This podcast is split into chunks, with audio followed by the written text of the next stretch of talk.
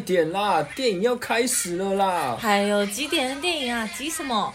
啊，电影票不是在你那里吗？真的哦？等一下，等一下，我看一下，我看一下。啊，没关系啊，反正前面都是广告，慢慢来啊。一部好电影是哭是笑是好几种感动。大家好，我们是。接下来收看的是，我是佳瑜，我是婕妤。哒哒哒哒，哒哒哒哒，哒哒哒哒，哒哒哒哒。刻在我心底的名字，忘记了时间这回事，于是谎言说了一次就一辈子。我们的节目可以在 First Story、Spotify、Apple Podcasts、还有 Google Podcasts、Pocket Cast、还有 Sound On Player 等平台上收听，搜寻华冈电台就可以听到我们的节目喽。该结束了吗？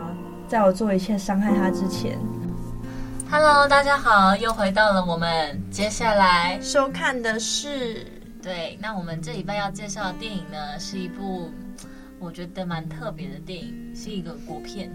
对，叫做怪胎，差差点讲备胎。备胎，你在想什么？怪胎，我觉得这部片最特别的是它的名字跟它的风格。因为一开始我去看的时候，它的那个电影的海报啊，就像是，就给人感觉很有点可爱，又有点小怪。但是他们两个穿着雨衣，对，就好像在防范着什么的样子。然后我就在想。这部是一部爱情剧吗？还是是一部精神病的剧？看的时候真的是看不懂啊！哎、嗯，蛮特别的。这一部是全程用 iPhone 拍摄的，对，我觉得很很特别，而且它的画质不会说比相机差哎。嗯，你完全你不讲，你完全看不出来、嗯。虽然这部片是之前的电影，但是呢，还是会让我觉得说它拍的很好。那我们就直接开始我们这次的剧情大纲。那他在片头一直讲说，在爱情的世界里，我们都是彼此的怪胎。那男主角叫陈柏青，他是一位有严重神经性强迫症的患者，就叫 OCD。然后 OCD 有一个很常有的现象，就是会一直不停的洗手，有非常严重的洁癖。对，然后他每个月固定的十五号会出门才买一次。然后他就在这个十五号，他就遇见了他的真爱吗？对，真爱与他同病相怜的另一个怪胎，我觉得这真的很特别，就是你遇到一个跟你完全一样的人，很浪漫呢。就是跟你一样的人，就是感觉说他可以包容你，他可以理解你，他可以懂你。对啊，前面就一直讲，你懂我，因为我也是这样，因为我也是这样。天哪，我看到那里就真的很浪漫，我就觉得说他们两个就是出门都要带那个。然后很可爱，对他们，而且其实我觉得这部的色彩学整个就超可缤纷，我超喜欢这种，就是你超喜欢的，对我超喜欢这种这种搭配的。对，他演员阵容我也很喜欢，蛮帅。他们两个我觉得演技都是很不错的。我蛮喜欢陈静，他讲话其实是有一点点就是？对，他低音嗓，我超爱的。对，然后反正他们相爱了，对，然后老天让他们相遇嘛，发展出一个爱情。一尘不染的，他们很爱干净，一尘不染的爱情，仿佛就是他们拥有彼此就不会再被世界遗弃。嗯、但是，就事情出现转折，也是我们今天要讨论的点，就是我们的男主角柏青，他强迫症消失了，对，所以他们的感情就经历了挑战。如果你就是另一半啊，然后突然就是好像跟你相知相惜，然后懂你，很像你另外一半，有一天突然变。突然突然不懂你了，我觉得我会也不是不懂，就是好像某一部分，因为我不被世人认同的，对他们来说可能是残缺，那你也有那一部分，可是突然你不见了，那我怎么去证明我们两个还是真的是就是缺角，然后合合在一起变成完整的？对啊，我觉得是这那时候他的心理状态应该是这样子，而且我觉得就是他的视角是这样子，就是男主角他没有强迫症那天是。他突然走出去看到一个鸽子嘛，嗯、你知道那画面怎样吗？房间它本来是一个正方形的画面，嗯、然后走出去打开那个房间，慢慢就变成长方形的。就是我们平常去看电影，其实是大概十六比九，就是长方形的那个画面。但其实，在前面之前，他没有强迫症的时候，他们的视角也都是正方形的。哦，对对对对，所以走出去的时候，慢慢那个视角就宽了。所以其实我觉得他们两个世界就不太一样。嗯，因为曾经看的世界还是正正方。可是博天是已经更广了，可以看得比他更多了。对，然后就从男主角，我觉得他的结尾会让你就是会整个颠覆所有想象。哎，那个其实我很喜欢这种结局，有点开放式的，对不对？因为那时候同期上映的国片还有另外一部叫做《可不可以你也刚好喜欢我》。对，他就是我觉得他们两个走完全不同的风格。就是我身边的朋友，只要是喜欢怪胎的，基本上都不喜欢可不可以。那如果喜欢可不可以痛的，我喜欢怪胎。真的，这是一个心理学吗？不是，就是因为可不可以，它是比较真的，就是小说爱情是太浪漫了。嗯、一个很棒的青梅竹马一直都喜欢你，嗯、然后你们最后就是错过，但你们最后又相爱，就很浪漫。可是怪胎，我觉得就不是走这个。我觉得他真的有去探讨，就是关于感情这方面，比较贴近我们真正的感情啦。因为我们的感情不会这么顺遂，也不会说每每一次都像电影里演的那么梦幻啊。而且就是男主角，你知道男主角，我觉得他们在衣服上或是什么都有做变化。就是男主角一开始发型，我自己觉得我不知道是不是呆呆的，就是他发型是对称的，你知道吗？很整齐，对，很整齐。对，然后就是什么东西都要刚刚，衣服只有同个颜色，嗯，就是蓝蓝色吧，还是就因为蓝绿色，然后女主角就是红色，比较鲜艳一点的颜色，对。然后他们一开始相爱嘛，就是女男方第一次拜访女方家的时候，女方就递给他一件防护衣，嗯，就叫他穿穿好再进去。可是男方一点都不觉得这件事情奇怪，嗯，对，因为他们就是一样的人，嗯。可是你这样，今天如果他 OCD 不见了。这件事情会不会对人来说麻烦？因为我觉得他不需要穿，可是我还需要。我会觉得自己，我原本遇到他是让我觉得说我不怎么怪，因为有个人跟我一样。嗯、可是有一天他并不是这样，那我就会觉得说我在这世界上又是孤独的。对，而且就是后来就是女方住进男方家了，嗯，他把就是剧情里面他把他家的一个很长的红色沙发，嗯、就有点像是曾经他自己的色彩。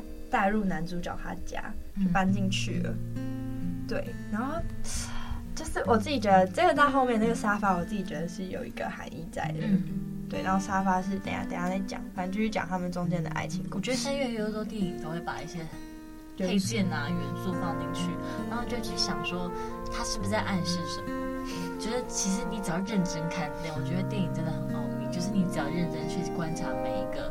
东西啊，或是他的神情啊、表情、说话的方式啊，你就会感觉到你已经猜到下一步会做什么事。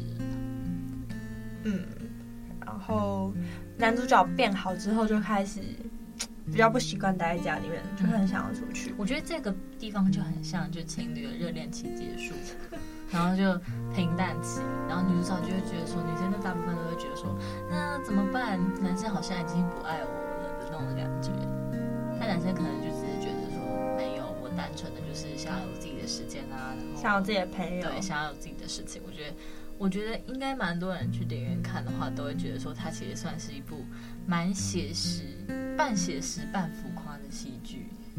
对，其实我觉得它就是把我们，其实我们都可以带入在男女主角身上，只是我们的强迫症就很像是我们各自彼此的个性。我们一开始在刚在一起热恋的时候，我们个性是合的，对可是我们慢慢相处久了。我们可能已经有一些地方就是不太一样了，衍生出来了。可是可能一方比较黏，一方就想要自由，这时候就是产生出了摩擦。对，其实我觉得还没有一句话，我觉得是名言。嗯，一旦放宽了标准，标准只会越来越宽。就哇，整个整个就，你觉得这是好事吗？我觉得这句话很两面呢。就是就是一旦放宽了标准的话，你会对自己越来越松的。这是不好的。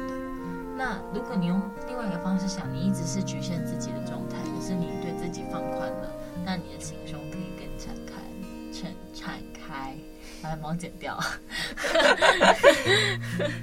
嗯，心胸会更敞开。嗯，可是我觉得男主角的敞开的做法我不屑。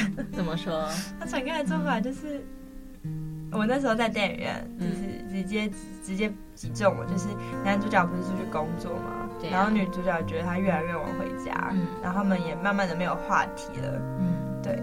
然后呢，他就是跟踪男主角出去，我这个行为是不好的，对。但他看到。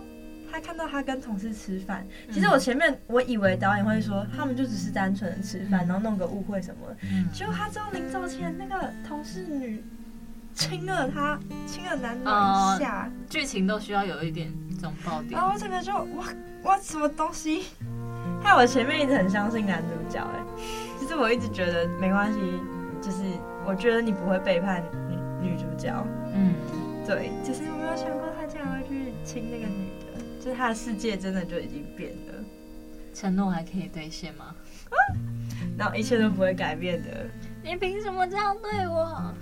哎、欸，我觉得就是，我觉得女主角演技，就男女主角演技比起来，我觉得女主角演技更胜一筹，是因为女主角的有一幕，她是在，就是他们后来感情失和嘛，然后分手，然后女主角就开始回到自己的世界里面。对，然后就比较没有色彩一点。其实我觉得是因为她的色彩已经分给，就是前面讲过，她把她的沙发给了男主角，所以她家就变得很空空荡。对，然后他的色彩就是那是一个红色的沙发，代表他自己的色彩已经给了男主角，他现在家里就空空的。天哪！对，然后那时候你刚刚讲的那句台词，我觉得这样子就很像，就是女生啊，或是男生他们在感情一方跟。也也不是永远，大部分的人都会觉得说，可能是一方付出的太多，另外一方都一直在接受，他会有这样的空洞。嗯、没错，其实剧情你看得出来，我自己觉得男主角，嗯，就女主角跟男主角比起来，女主角会比较爱男主角。哦、对，大家等下再讲就是剧情的分析。然后就今天讲回来，我觉得他演的很好的地方是他在厕所爆哭那一段。哦，就是你凭什么这样对我？对对对，到底为什么？哎、欸，我必须要讲，因为我刚好那时候跟我前男友 刚好看这部电影，那时候还还没有分手，但是你有预感要分手了。嗯，这真的，你崩溃到一个极致的时候，哭真的就是长这个样子，真的就是像在就是他在厕所里面那样哭一样。因为我觉得真的太像我，你知道吗？就是那时候。就是那个分手的情绪一上来的时候，真的是在厕所这样哭。那那时候看到，我想说，天啊，这一定是个有故事的人。我不相信没有故事的人可以这样演，就是会有知道这样的过往。嗯，对。然后再来，嗯，那时候就是男主角开始出去之后，我觉得有几个啊，我想起来了。嗯，女主角比较爱男主角的原因，就是女主角她说还有一份工作是被人家裸画。但是他其实有一块布，就是遮遮住自己啊。但是他真的是半裸的样子，然后给人家画。然后男主角有点介意，所以女主角就辞了这份工作。你看，就是女主角为了男主角的想法，所以她去辞了一份她那时候的工作。对，就是第一点，我觉得女主角会比较喜欢男主角的部分。然后第二点就是她退让 OCD 好的男主角，因为他一开始就让他出去买东西，因为他看出他希望出去。可是我觉得，我觉得。应该我这样讲不知道对不对，因为大部分的女生朋友啊或者什么告诉我都是说，他们都觉得自己比较爱男方。你说女生通常都比较爱男方？对，就是比较愿意去付出。啊，可能如果观众有男性，一定要抗议了。但是也有男生，就是也有男男生，但是我听到的比较多是女生自己在讲，就说我觉得两方可能都觉得自己也认真在付出。可是我们都站在自己的那一方，我们都看不到。就是我们其实如果站在就是男方那边看的话，嗯、就是我们也看得出来，其实男方他也是真的爱女主。一开始啊，对，他真的是算外面有。我一开始会，我后来会开始怀疑说他病好了，会不会就不喜欢他了？嗯，我反而会这样担心他，因为我觉得他们的观念不太一样，而且后半段电影的剧情，我会觉得说说不上来，感觉很像假想的那种感觉。就是一开始比较写实，然后后半段他开突然好的是那种比较无征兆的，然后就会觉得说这是梦吗？对，那种感觉。我觉得就是你印象在感情里面，其实真的就会这样哎，就是好像感情真的有一天会突然变得你无法控制了，嗯，就是比如说你很喜欢这个人，可是有一天你突然不喜欢他，你不知道理由是什么，你找不出来。然后是他某某一某一个动作吗？还是他某一个话题讲的话不是你喜欢的？嗯，你慢慢觉得你跟他没有这么合了。对，有可能。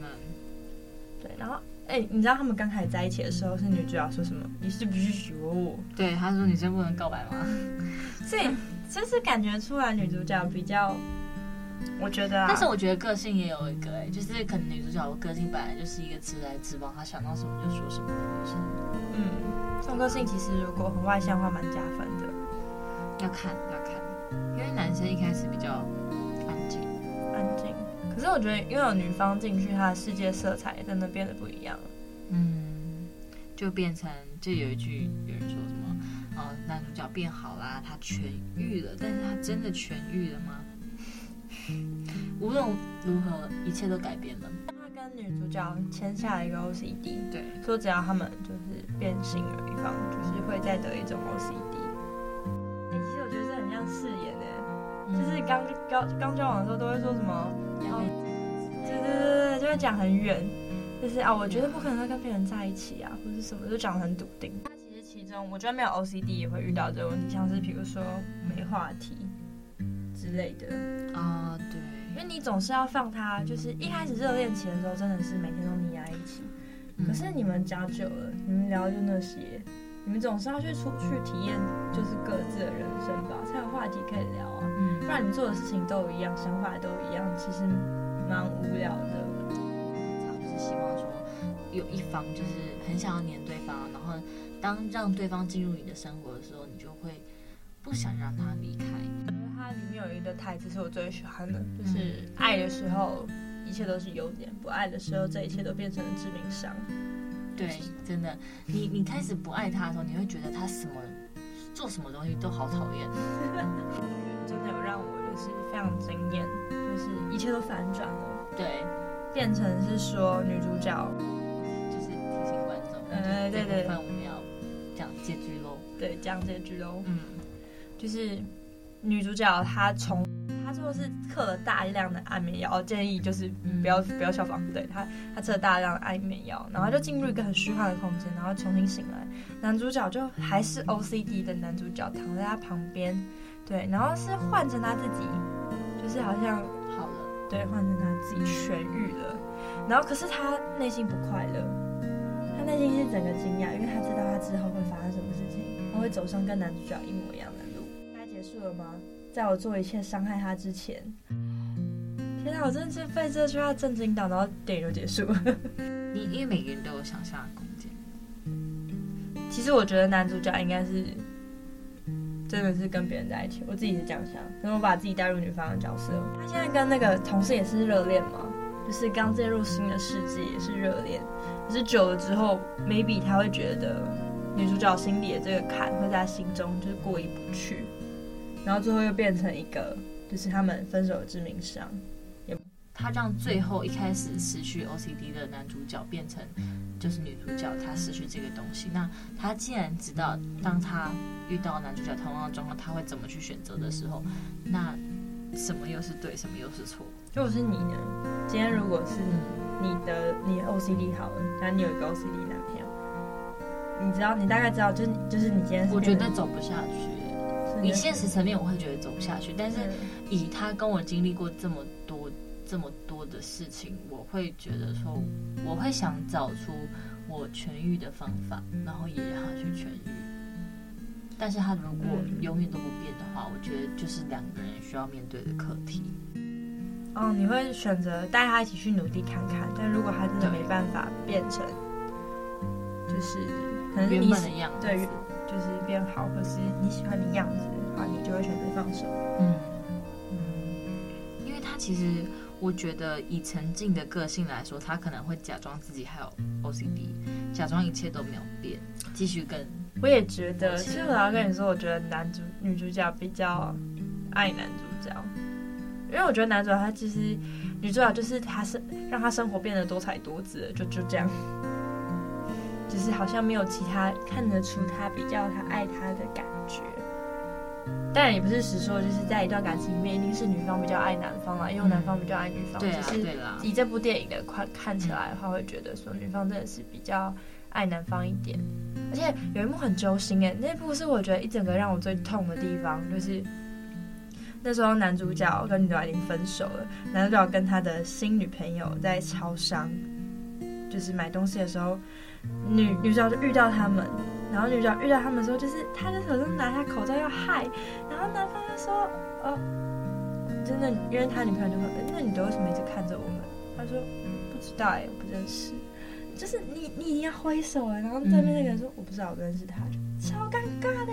嗯，就是我真的是觉得，如果当下是我，一定是崩溃。陈静跟柏青刚在一起的时候，两个人不是有拍那个照片吗？对啊，就是他们就是脱下手套，然后牵手拍。可是，在拍立得出现第二次的时候，两个人却是没有牵手的。我没有发现呢。对，然后就是有点是在预告说，哦，这个两这两个人不会走到最后。对，真的假的啊？对，所以我觉得爱情电影为什么我那么毛？就是它有很多就是关键，就是会让让我们去想说它后面会怎么去演，所以我觉得电影放入这种元素是一件很特别，很多意象哎，对，很多意象。所以其实还有很多精彩的小爆点，是有一个没有发现他在空中然后这样漂浮的影像画面嘛？我也觉得说，第一个是觉得用手机拍的这种画面很厉害，第二个是觉得说它真的是呈现的女主角她。就是感觉是一个人在这个自己一个空间，然后一直沉睡着，然后男主角不在他身边，他觉得生命失去了。要提醒观众呢，自杀防治人人有责，人生没有解决不了的事情，拒绝自杀，关怀生命，尊重生命，珍爱生命，活出光彩。有专线零八零零七八八九九五。对，还是要提醒大家，因为没办法，我们就要讲到这个，我们就一定要放。对啦，嗯，我讲一个故事，我妈跟我说的。好，曾经有个新闻这样的，男女双方父母不答应他们在一起，对，然后他们就去自杀。没错，结果他们跳的时候呢，是非常尴尬，女方就是不幸的过世，男方还活着。这不是有点像罗密欧跟朱丽叶？然后过不久，还是就是男方就是不可能就这样子啊，所以他就继续就是结婚生子。为了，对，就是没有必要为了一段感情就真的放弃自己的生命。其实我觉得，嗯，要怎么样去放下你曾经拥有的一切？我觉得放下在这个这部电影里面，还有我们的人生课题，都是一个我们要去学习的一门课。放下跟重新开始都是啊。其实我自己觉得女主角那一个就有点有点像她的重新开始。就是给她回到起点，她会怎么选择？我，你会怎么选？如果是你的话，我其实我还是会选择再遇到薄情哎，因为我真的很想要遇到一个跟我一样怪的人，就是我要证明自己好像不是那么的怪，不是那么的被别人跟别人不一样。因为其实这个社会就是你只要跟别人不一样，你就会被批判，你就会被。被讲话啊，被酸啊，还是什么？但是你有没有想过，其实搞不好是你比较特别，别人都很乖。如果你换位去思考的话，我觉得这个角度去想，你会觉得自己活得更快乐。然后在这个社会社会当中，也要多一点包容。我觉得这些人啊，或许或许就不会走到最后这一步，或许也不会过得那么痛苦。因为如果有一天这件事情，如果今天是我，我看这部戏，然后我突然得了 OCD，我觉得我自己也会希望，哦，我当初没有去觉得他们很怪，嗯，因为他们搭捷运啊什么，旁边人不是会看说，就是穿雨衣戴口罩，对呀、啊，我觉得现在看不会怪，就像看我疫情，对，对，而且对，而且现在真的是，我遇到很多人现在都有点 OCD 上升，疫情 OCD。可是我觉得，如果是我会选择放手。哎，你说不要再遇到他吗？对，我会选择不要遇到，因为我已经看到结局了。我觉得，可是结局有可能不同啊。可是我觉得个性很多事情上已经让我看到这件事情的结尾了。就是很多时候，大家比如说这个，比如说，呃女方跟男方分手，然后他会想说，那如果我们回到最开始，他那一切雷点我都不要做，我们是不是会好好的？但我觉得感情，我自己不会去选择再去碰，因为就是我觉得这个人他已经给我很大的伤害了。如果我再去重复的踩这个，我觉得我只会越陷越深。我有点跟你不太一样的事情，我都是相信人有第二次机会。我不太相信，就是我会很容易心软，然后觉得说他一定会改。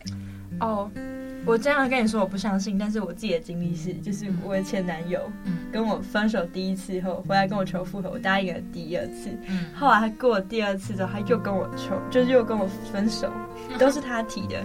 然后第二次的时候，我又他回来求我，又心软。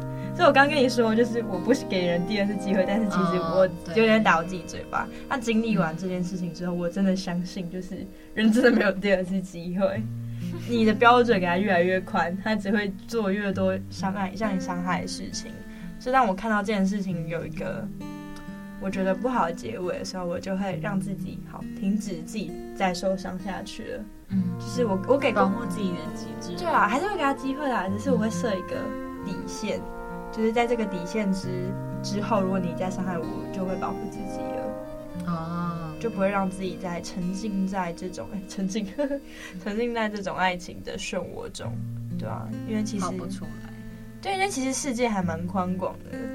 但是我觉得会有一个想法是，我要怎么再遇到一个跟我一样的人？我觉得大家刚开始都会有这个谬误，哎，对啊，要怎么去相信？刚分手的时候都会觉得这世界上不会再有第二个人像他一样爱我了，然后大家过了可能一年半年后，发现哦，我错了。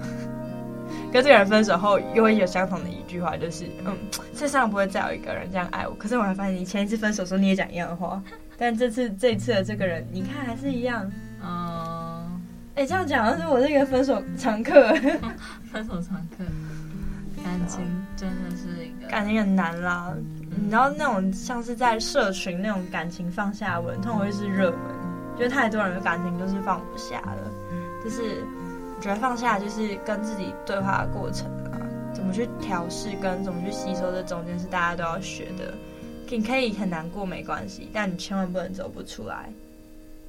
怎么办？走不出来怎么办？打电话给你吗？走不出来，可以啊，听听我们节目，看看不同的世界。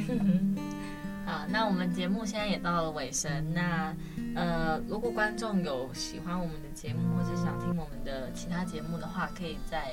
我们的 Facebook 留言就是，我想听接下来收看的是下周，我希望他讲什么都可以留言给我们。对啊，IG 也可以，然后也可以就是订阅我们的 Podcast，多多的观看哦。嗯，好，那今天就到这了，谢谢大家，拜拜，下次见，拜拜。